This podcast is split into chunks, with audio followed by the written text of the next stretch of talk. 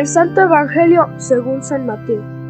En aquel tiempo Jesús dijo a sus discípulos, Tengan cuidado de no practicar sus obras de piedad delante de los hombres para que los vean, de lo contrario no tendrán recompensa con su Padre Celestial.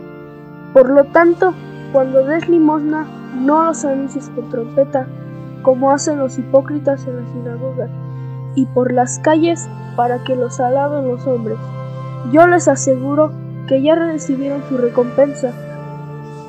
Tú, en cambio, cuando des limosna, que no sepa tu mano izquierda lo que hace la derecha, para que tu limosna quede en secreto, y tu Padre, que ve lo secreto, te recompensará.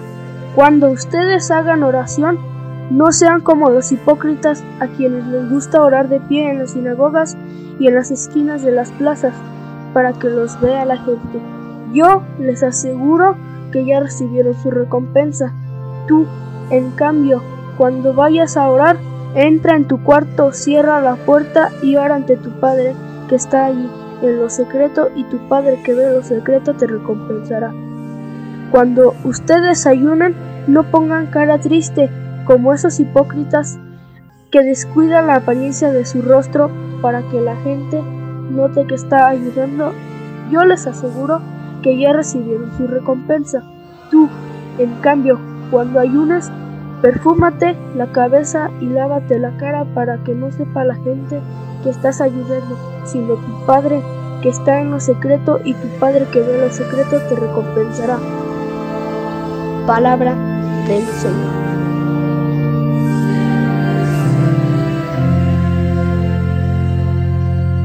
Buenos días, pueblo de Dios. Que el amor que Dios nos tiene sea correspondido con el amor al prójimo.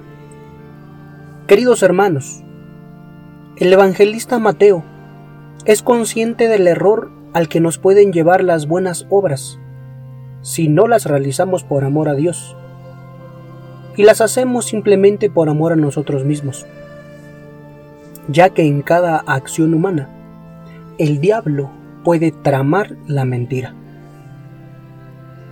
El texto que hemos escuchado en este día toca las tres formas expresivas de la religiosidad judía, pero también son fundamentales en nuestras comunidades cristianas como actos de piedad.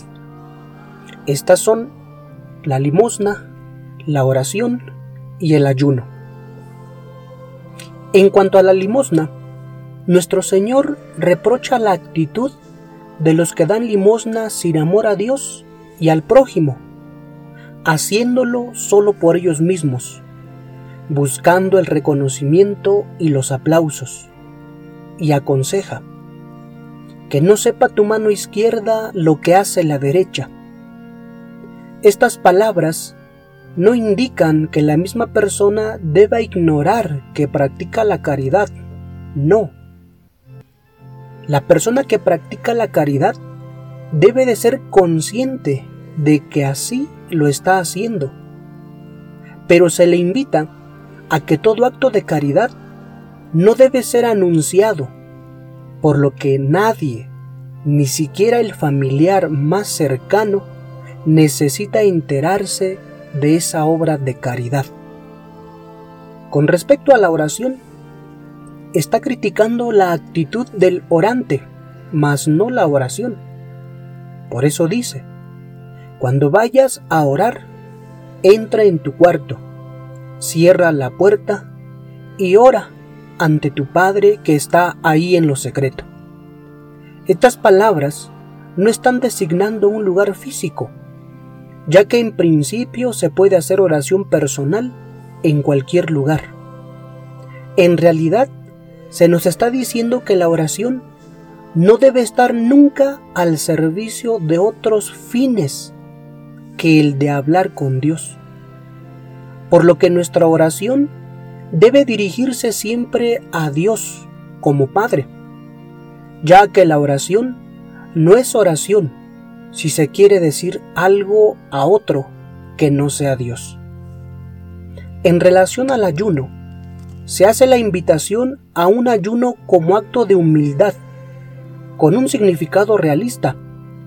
Por eso dice, cuando ayunes, perfúmate la cabeza y lávate la cara.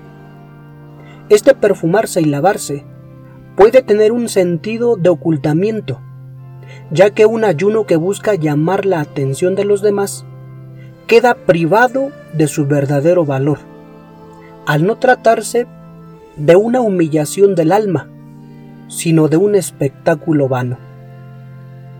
Al no practicar estos actos de piedad, como lo recomienda nuestro Señor, caemos en el error de la hipocresía. ¿Y qué es la hipocresía?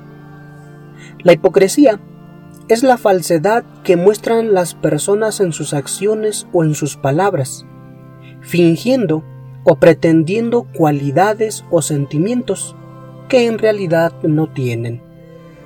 La hipocresía proviene del deseo o necesidad que esconde nuestros sentimientos o motivaciones reales a los demás, proyectando así una imagen falsa o irreal de nosotros mismos. La hipocresía es engañar a los demás. La hipocresía es una de las tantas formas que adquiere la mentira. No caigamos en la hipocresía, queridos hermanos.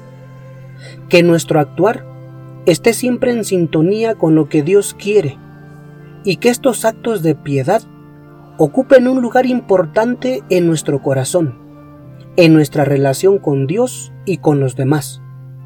Y todo aquello que hagamos en secreto no sea recompensado por persona alguna, sino por nuestro Padre Celestial que ve lo secreto. Que así sea.